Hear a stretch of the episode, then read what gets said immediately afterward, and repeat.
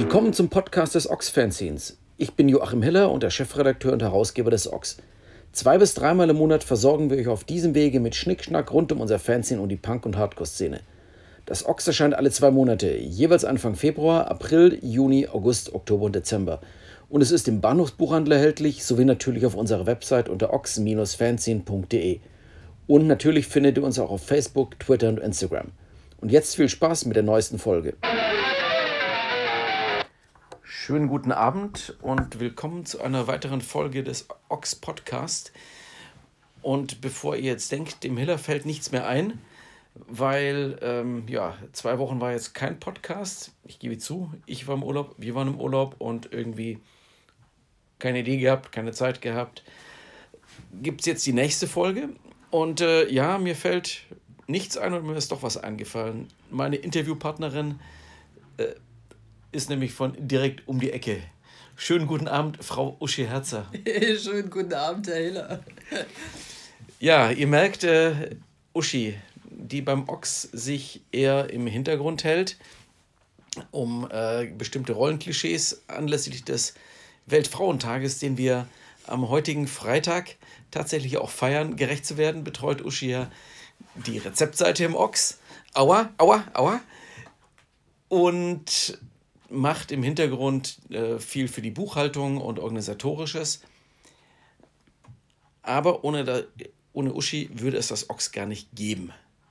Es gab nämlich, bevor es mich gab in ihrem Leben und bevor es das Ochs gab, gab es Sie trägt rote Pyjamas. Uschi, äh, du hast also Fanzine gemacht in den 80ern, als ich noch gar nicht an Fanzine machen denke. Wie ging das los mit Punk und dem Fanzine machen für dich?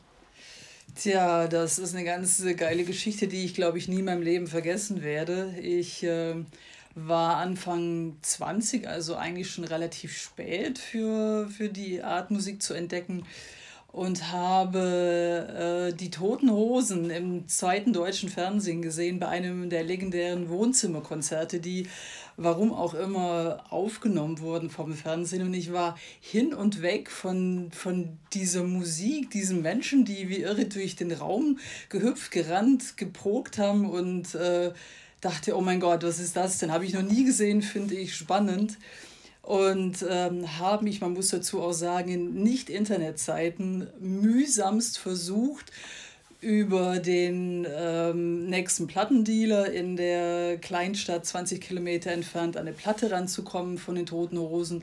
Die gab es natürlich nicht. Ich habe Himmel und Hölle in Bewegung gesetzt, an das Label ranzukommen, habe das Label angeschrieben, damit mir diese Platte schicken. Das ist, äh, ich glaube, in der heutigen Zeit unvorstellbar, äh, was das für ein Act war, nur um an diese Opel Gang Platte ranzukommen, die für mich tatsächlich der, der Einstieg in, in die Punkmusik war.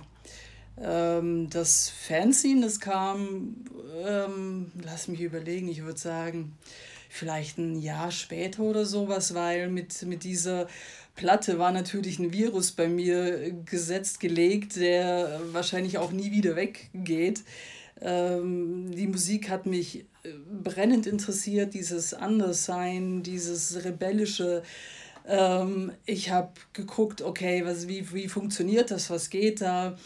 Ähm, habe zu der Zeit, ähm, ach Gott, ich glaube, ich drehe einen ganz großen Bogen, jetzt ist das okay, weil es einfach so, so viel zu erzählen gibt. Ähm, ich habe dann ähm, in den Musikzeitschriften, die ich damals gelesen habe, das war vor allem die Musikszene, die Kleinanzeigen gelesen, da bin ich über jemand gestoßen, der ähm, ein Fernsehen verkauft hat, das Chings aus Köln, der Frank Wozniak war das damals.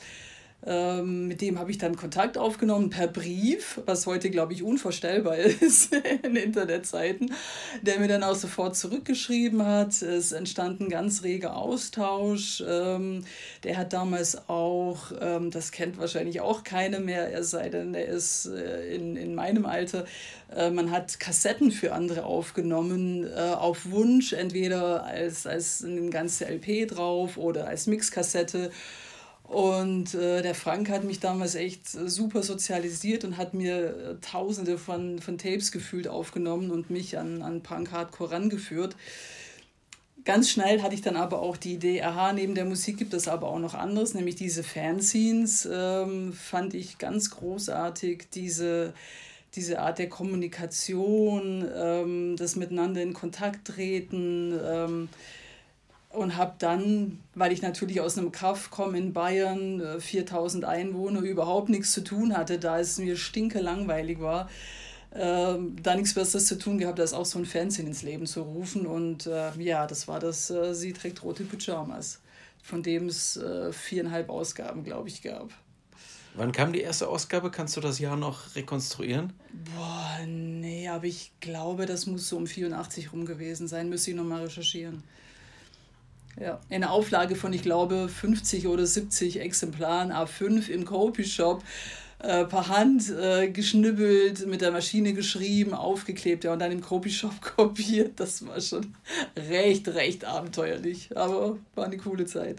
Machte man sich da nicht direkt verdächtig in dem kleinen Kaff? Also ich meine, die soziale Kontrolle in diesem Ort, ich nenne jetzt auch mal den Namen Babenhausen, das ist irgendwie so südlich von Ulm Richtung Memmingen, das damals in den 80er eigentlich nur durch diesen äh, Hexenprozess gegen ein gegen einen Frauenarzt, der angeblich oder in Sachen Paragraph 218 angeklagt wurde, überhaupt nur diese Region Deutschlands mhm. irgendwie in Bekanntheit, äh, etwas bekannter wurde. Jedenfalls in diesem kleinen Kaff, wenn man da jetzt mit irgendwelchen komischen Sachen, die man kopiert, in den Copyshop geht, da weiß doch eigentlich dann äh, sofort irgendwie jeder gleich, was Sache ist, oder? Nee, äh, in dem Kaff gab es ja nicht mal Copyshop. Ich musste in die nächste Kleinstadt, wo auch der Plattenladen war, äh, um das zu tun. Also das war nicht das Problem. Das Problem in Anführungszeichen waren eher die Menschen, die mich dann natürlich auch äh, besuchen kamen aus der großen, weiten Welt und die dann teilweise schon sehr verlottet und äh, mit bunten Haaren und tätowiert hier ankamen. Das, das war natürlich äh, Skandal jetzt nicht, aber die Leute haben natürlich schon geguckt ne, und auch meine Eltern angesprochen. Was kommen da denn bei euch für Leute? Was, was ist denn da los? Was geht denn da? Und naja, spätestens als ich dann äh, angefangen habe, mir die Haare zu färben, da war natürlich das Geschwätz riesengroß und äh, ja, ist natürlich nicht leicht in so einem Kaff damit zu überleben, aber hey, es ging. Ich stelle mir gerade so vor, wie irgendwelche Nietenlederjacken, Stachel-Iro, Bunthaarpunks äh, die Straße langlaufen und die Omas mit ihrem äh, Kehrwochebesen so in der Bewegung einfrieren, hinterher gucken, hinterher gucken, äh, ja, genau. hinterher gucken. Also so war das und ich habe natürlich ein freundliches Grüß Gott, was man damals äh, oder was man in der Ecke natürlich immer nur sagt, entgegnet und damit war das für mich auf jeden Fall gegessen, aber es war natürlich ein Riesenspaß, ne? also ganz klar. Wo Punk noch Provokation war. Ja, absolut, absolut. Ja. Du hast damals in einer Apotheke als Apothekenhelferin gearbeitet. Das ist jetzt ja auch nicht gerade so der punk-kompatibelste Job, wenn man ähm, irgendwie, keine Ahnung, Erzieher im Kindergarten oder sonst irgendwas heutzutage oder sonst irgendwas. Das war damals ja vielleicht dann doch eher in der Großstadt, war es ja relativ einfach. Jetzt aber mit Kundenkontakt in einer äh, spießigen Dorfapotheke, da war wahrscheinlich durchaus auch nicht so viel Verständnis vorhanden. Ey, überhaupt nicht. Ich, äh, gibt es natürlich auch eine, eine kleine Anekdote zu erzählen, äh, die äh, damals, glaube ich, schon sehr legendär war. Ich äh, hatte einen einzigen Menschen in diesem Kaff, der einen ähnlichen Musikgeschmack hatte wie ich. Und mit dem bin ich auch ab und an am Wochenende losgezogen auf ein Konzert in eine Disse, wo sie irgendwie so Indie-Zeug gespielt haben. Und äh, der kam auf die grandiose Idee, er hat da so Haarfärbemittel, das ist nur eine Tönung, das äh, wäscht sich wieder raus, ob wir das nicht ausprobieren sollen. Und ja, ich fand das natürlich cool, hatte damals die Haare blondiert und die Farbe war blau wir haben uns dann äh, Samstagnachmittag gegenseitig die Haare gefärbt. Ich fand super. Wir waren abends äh, zusammen weg. Und als ich dann Sonntagabend äh, versucht habe, diese blaue Tönung wieder auszuwaschen, kannst du dir ja wahrscheinlich vorstellen, ähm, was das für ein böses Erwachen gab. Ich habe gewaschen und gewaschen und gewaschen. Und es wurde ein leidliches, äh, schimmliges Kupfergrün. mit dem ich dann Montagmorgen zur Arbeit bin und mein Chef ultra konservativ hat mich Stammtebede zum Friseur geschickt und gesagt, ich soll erst wiederkommen, wenn ich normal aussehe. Sprich, ich musste mir die Haare dann in irgendeiner dunkleren Farbe färben, tönen lassen. Damit ich äh, wieder apothekenkompatibel war. Aber das war eine geile Aktion auf jeden Fall. ja. Und abends gingst du dann wieder nach Hause und hast an deinem Fanzine gebastelt und Briefe in die Welt geschickt und Briefe bekommen. Wie, wie hat das funktioniert? Ähm, diese Kommunikation. Äh, ich werde im nächsten Ox, äh, werde ich ähm, ausgelöst durch einen Buchtitel, Soaping the Jumps, Soaping the Stamps, Jumping the Tube, hatten wir im letzten Heft auch ein Interview dazu. Wollte ich was zum Thema Briefmarken einseifen schreiben. Und ähm, das, äh, ich habe hier noch einen Stapel Briefe, die du mir rausgesucht hast, mit jeder Menge ausgeschnittenen Briefmarken drauf, wo man sich heute fragt, warum haben Menschen Briefmarken ausgeschnitten und mit Tesa auf Umschläge draufgeklebt.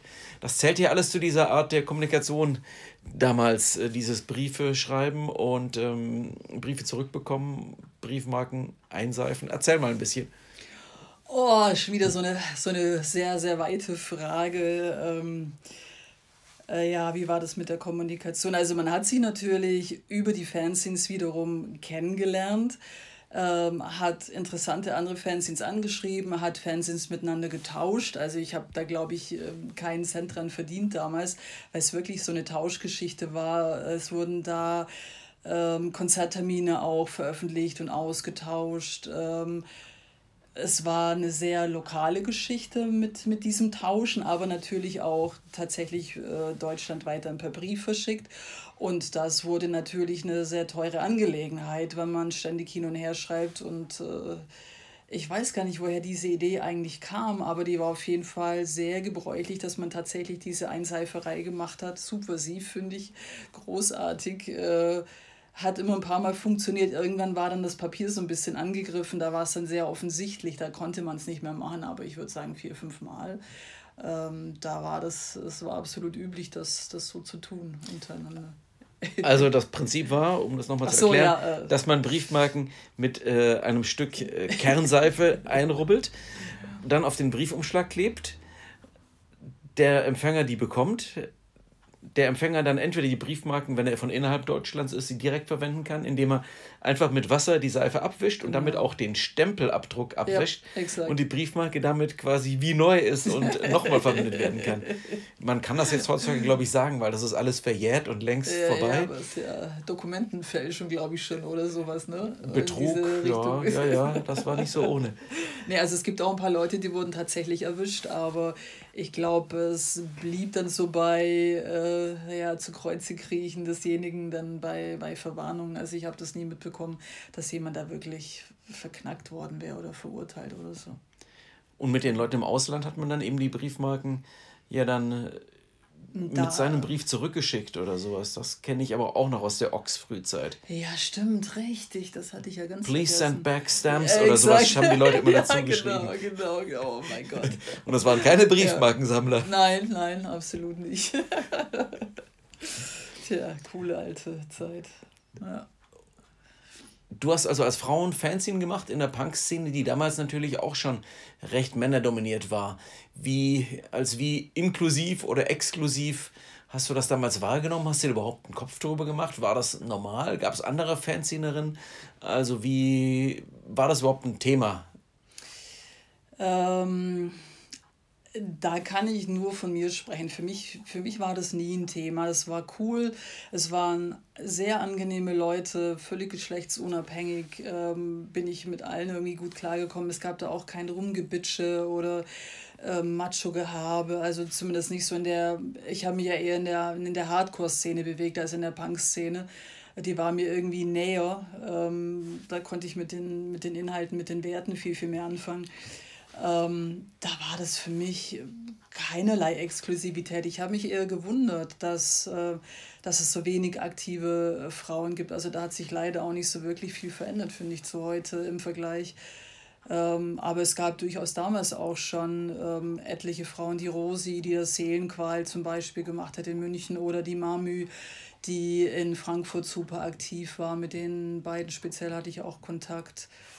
Ähm, aber ja, es waren, waren definitiv wenig. Also egal ob Fanzine, Band, äh, Konzertveranstalter, Labels, war wenig. Ja. Jetzt hast du gerade schon das erwähnt, äh, mit der Punk-Szene weniger, mit dem Hardcore mehr. Das war ja auch in der Ox-Frühzeit noch so eine Sache, dass auch sich das Ox explizit als Hardcore-Fanzine verstanden hat und weniger als Punk. Wieso hat man damals diesen Unterschied gemacht? Heute ist das ja eigentlich Punk-Hardcore gar keine gar nicht mehr der Unterscheidung wert. Mm. Damals war das ein Thema. Was, was macht den Unterschied ja. aus und warum diese Differenzierung? Ja. ja.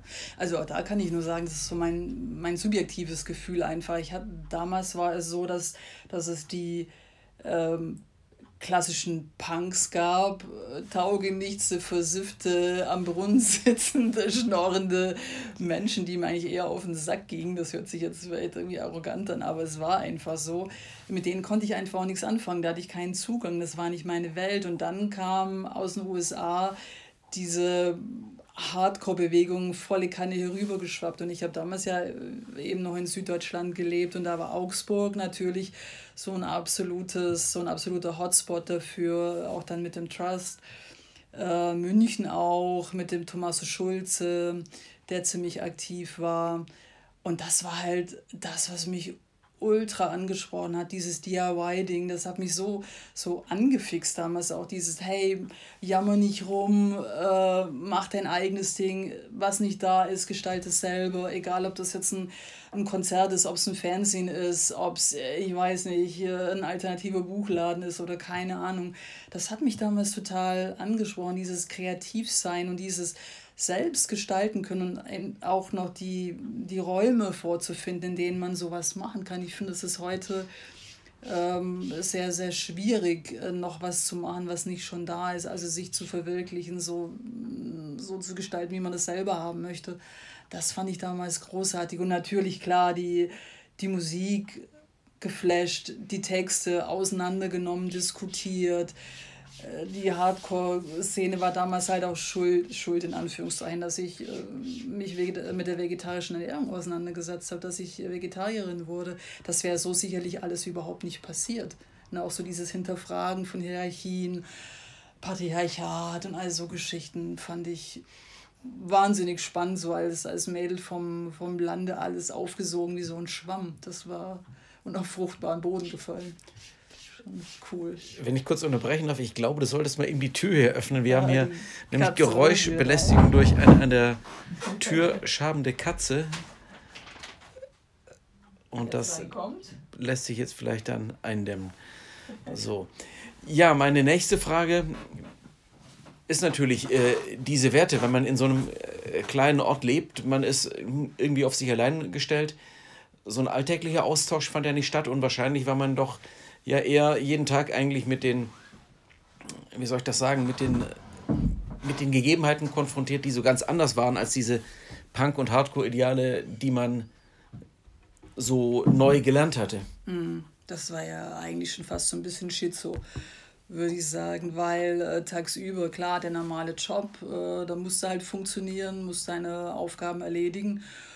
Und nach Feierabend äh, das Private, deswegen war halt auch diese Briefeschreiberei für mich unfassbar wichtig, weil ich halt diesen Austausch, wie du schon gesagt hast, äh, so gut wie gar nicht hatte. Und deswegen war dieses Briefeschreiben äh, immens wichtig. Ähm, und das, das kannst du eigentlich auch nicht mit E-Mails vergleichen von heute, wo man einfach so ein bisschen was, was hinrotzt, sondern äh, wir haben uns da echt auch mit Inhalten auseinandergesetzt und äh, uns ausgetauscht. Und ja, ich glaube, das kann man sich heute gar nicht mehr so vorstellen.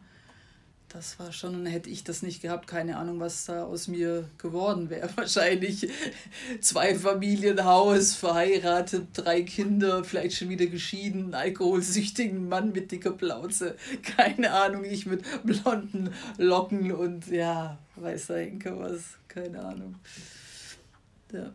Deine Eltern, haben die das jemals verstanden, was du da gemacht hast? Also im Sinne ein Verständnis dafür entwickelt oder überhaupt kapiert, was jetzt mit der eigentlich so komisch los ist, warum die jetzt so ein Heft macht, warum die so viel Post bekommt aus der ganzen Welt. Haben die da irgendwas gecheckt? Nö. Nicht ansatzweise, aber ähm, ich, ich möchte es auch gar nicht so negativ sagen. Ich glaub, denke eher, ich war happy zu der Zeit, als sie mich einfach haben machen lassen und nicht blöde Fragen gestellt haben, die sich manchmal über die laute Musik aufgeregt haben, wo dann mit dem Besenstiel von unten an die Decke geklopft worden ist, wo ich dann wusste, okay, jetzt war es wieder ein bisschen zu laut. Ähm, aber ansonsten haben die mich einfach in Ruhe gelassen. Das war. Ich, ich glaube auch nicht, dass die es verstanden hätten, wenn ich es versucht hätte zu erklären. Das ist ein ganz anderes Lebenskonzept einfach. Ja. Du hast dieses Fanzine dann vier Ausgaben lang gemacht. Das hat dir Kontakt in ganz Deutschland gebracht. Du bist auch relativ viel ja dann irgendwie in der Gegend rumgefahren in Deutschland, sofern das innerhalb äh, von so einer normalen Berufstätigkeit irgendwie auch so möglich war. Ja, bin ich. Ähm, ich habe ähm, eine ganz tolle Freundin in Bochum kennengelernt, die Erika Klein war das.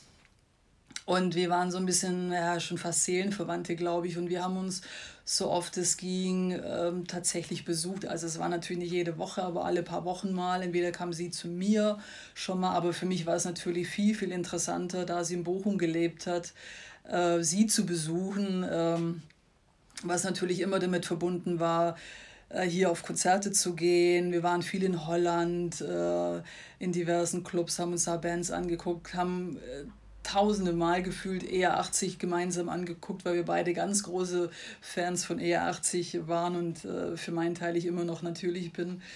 Ähm, durch sie habe ich dann wiederum viele andere Menschen auch kennengelernt, den äh, Casey aus Dortmund und den Till Neurath, die damals noch einen Mail-Order gemacht haben und äh, auch so diese Hardcore-Schiene gefahren sind. Ja, es war cool. Das Miauen im Hintergrund ist eine Katze, wie ihr hört. Ja, das haben wir einfach nur, weil Katzen immer gut kommen im Internet. Gibt einfach jetzt hier ein bisschen Katzengeräusch im Hintergrund. Ich drücke einfach nachher nochmal auf den Knopf zwischendurch. Ist natürlich keine echte Katze, sondern.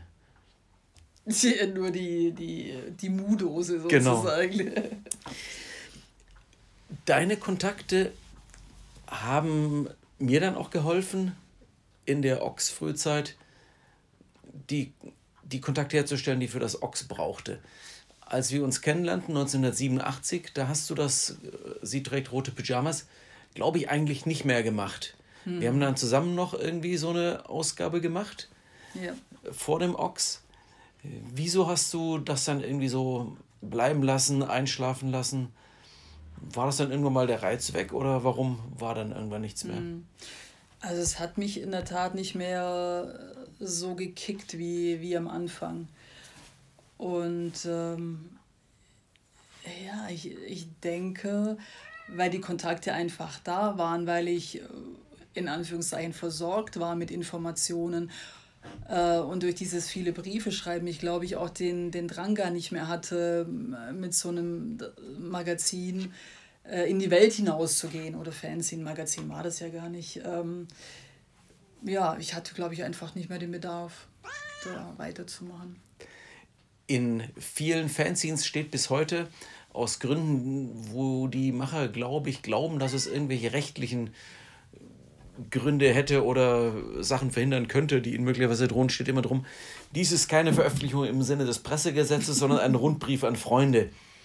Letztlich war das also ja genau ja, das. Absolut. Ja, könnte ich nicht schöner sagen. Ja definitiv.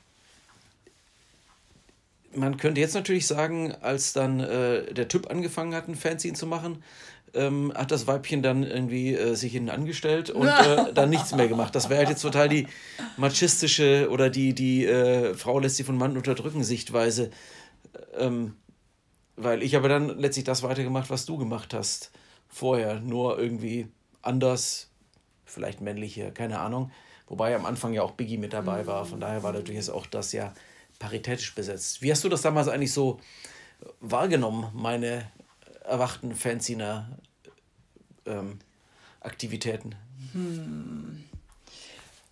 Also, soweit ich mich erinnern kann, war das für mich, glaube ich, weder ähm, ein Thema, das, was du jetzt gerade gesagt hast, dass, dass du dich in den Vordergrund gedrückt hast, noch, dass ich hätte mitmachen wollen. Ne? Ich, ich hatte so meins und das war auch gut so.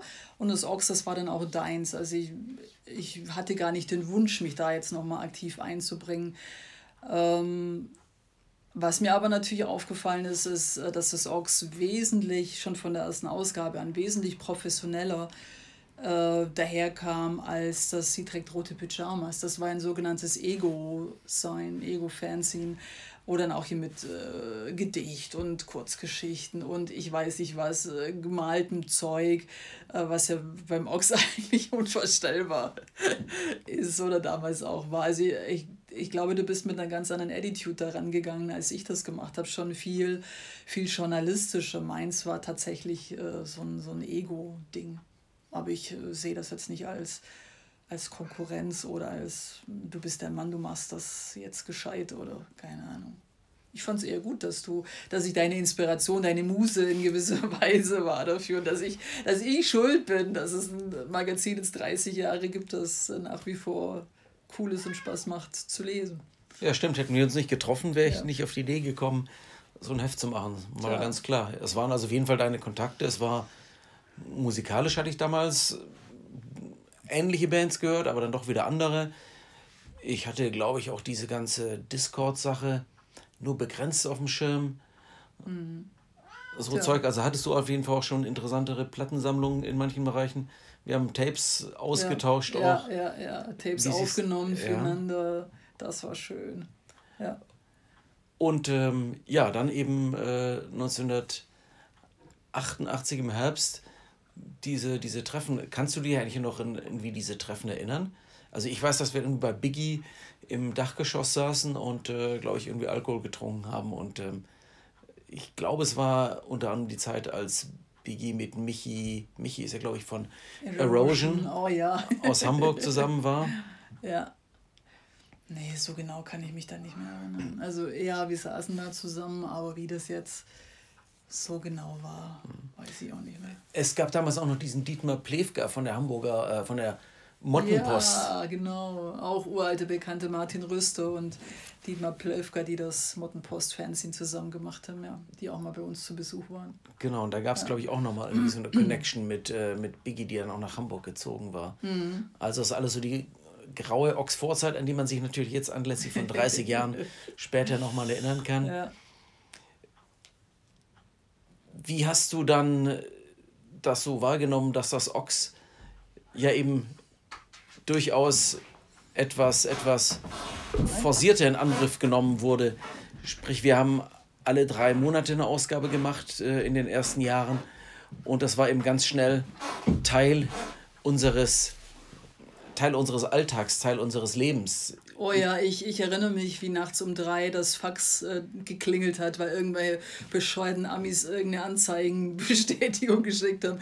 Weil wir ja natürlich die, die ersten Jahre das Büro bei uns in der Wohnung hatten. Ne? Also Büro in Anführungszeichen. Das äh, ist ja, du hattest ja keine Räumlichkeiten wie jetzt. Also insofern war natürlich immer schon das, das Ox ein, ein Riesenbestandteil unseres Lebens. Also egal, ob es jetzt dieses ganz viel auf Konzerte gehen war, andere Fanzinmacher treffen, Freunde treffen ähm, oder halt eben, ja, bis zu dem Klingeln des Faxes mitten in der Nacht äh, schon von Anfang an sehr dominanter Teil unseres Lebens. Ja. Wir haben da schon ein paar Mal darüber gesprochen, dass es ja auch Paare gibt, in denen äh, beide Partner sehr unterschiedliche musikalische oder sonstige Freizeitinteressen haben. Nun haben wir uns eben in dieser Szene, über diese Szene auch kennengelernt. Und keiner von uns hat aufgehört, diese Musik zu hören.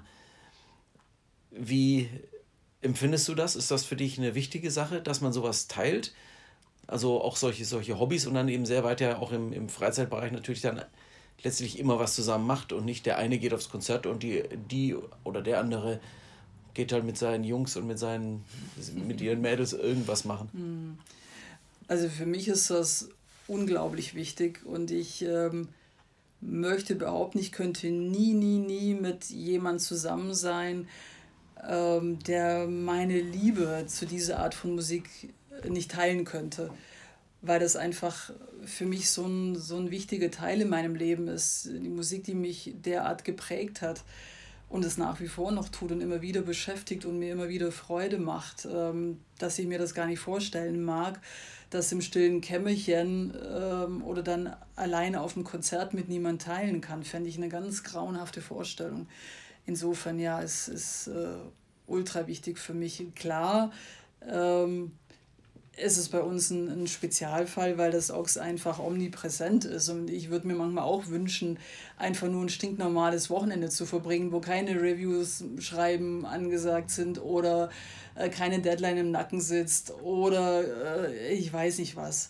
Ich glaube, das kann man sich äh, so, wenn man uns nicht kennt, gar nicht vorstellen, wie das ist, wie, wie präsent dieses Heft tatsächlich ist. Aber ich finde es halt auch total schön, ähm, dass es so ist. Und ich, ich möchte überhaupt kein, in Anführungszeichen, normales Paar sein. Ich finde das großartig, dass, dass uns das verbindet und dass es auch nach 30 Jahren immer noch so viele schöne Momente gibt, äh, wo ich dann denke, wow, was war das jetzt für ein Konzert, was war das für ein Abend oder eine, eine Diskussion zu, zu einem bestimmten Thema, wo ich dann denke, so habe ich das noch nie gesehen, ich, da habe ich noch gar nicht drüber nachgedacht. Also es ist nach wie vor auch nach über 30 Jahren total bereichernd und das, das macht mir Spaß.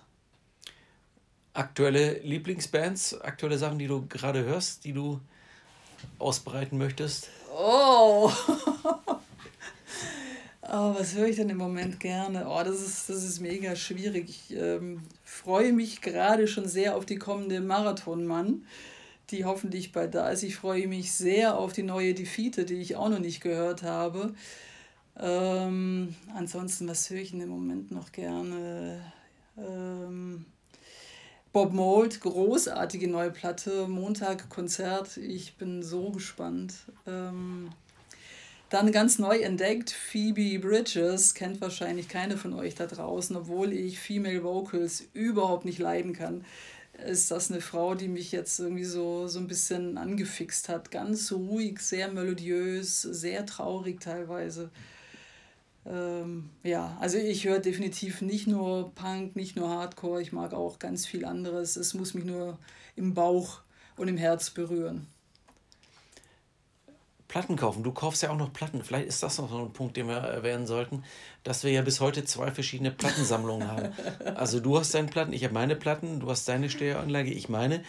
Und äh, die notwendigen Platten, die besitzen wir natürlich Doppelt. Doppelt, jeder natürlich für sich, weil ja, genau. wo kommen wir da hin? Ja, also da, das wäre für mich auch, bei vielen Menschen ist es ja so, dass äh, wenn man dann mal eine gemeinsame Wohnung hat, äh, alles irgendwie so miteinander verschmilzt. Aber mir war das immer unglaublich wichtig, weil ich mit ganz vielen Platten einfach auch eine Geschichte verbinde, dass sie bei mir bleiben, dass sie nicht in einem Plattenbestand aufgehen weil da viele Erinnerungen dranhängen und äh, oder bestimmte Momente, wie auch immer, ähm, bestehe ich auch drauf, dass wir das äh, so beibehalten, dass jeder so seine Sammlung hat, wobei meine natürlich die bessere ist als deine. natürlich. Du sitzt, du sitzt ja jetzt auch noch mehr an der Quelle als ich, seit du bei Cargo arbeitest und das Zeug irgendwie dann direkt irgendwie anschleppen kannst und mich neidisch machst, indem du irgendwelche Platten, guck mal hier Colored Vinyl und ich so, ja, die habe ich eigentlich, äh, warum habe ich die noch nicht? ja, irgendeinen Vorteil muss es ja geben, oder? ja. Aber das ist schön, ja. Also lange Zeit, oder nicht eine lange Zeit, aber ein paar Jahre hatte ich überhaupt keinen Spaß mehr am, am Plattenkaufen, weil ich einfach so satt war auch. Also ich, ich, ich war mit dem zufrieden, was ich hatte oder was ich von dir mitgekriegt habe, gehört habe. Ähm, ja, und dann Jobwechsel und, und so plötzlich siehst du halt, ah oh ja, was weiß ich, neue Bob Mold zum Beispiel, kommt raus in drei Monaten. Oh, ich hab's ja aber schon äh, ein oder zwei Wochen vorher. das ist so geil. Also wieder angefixt, definitiv. Und natürlich nur Platten, nichts anderes. Ja. Genauso muss das sein. So, jetzt freuen wir uns auf den Samstag, Ox 30 oh, Festival. Ja, genau. Wir werden unglaublich viele Leute treffen, die wir schon lange nicht mehr gesehen haben. Ox, Schreiber und Schreiberinnen, alte Freunde. Mhm. Und ich glaube, es wird ein richtig ein guter, guter ja. Abend. Gute Bands, nette Leute. Was willst du mehr? Ja. Wenn ihr das vorher hört und kommt, wir freuen euch, wir freuen uns, euch zu sehen. Genau. Und wenn ihr es hinterher hört, wir sind sicher, es war geil und schade, dass ihr nicht dabei wart. So ist es. In diesem Sinne, bis zum nächsten Mal. Tschüss. Ciao. Danke an alle, die bis hierhin durchgehalten haben. Bis zum nächsten Mal.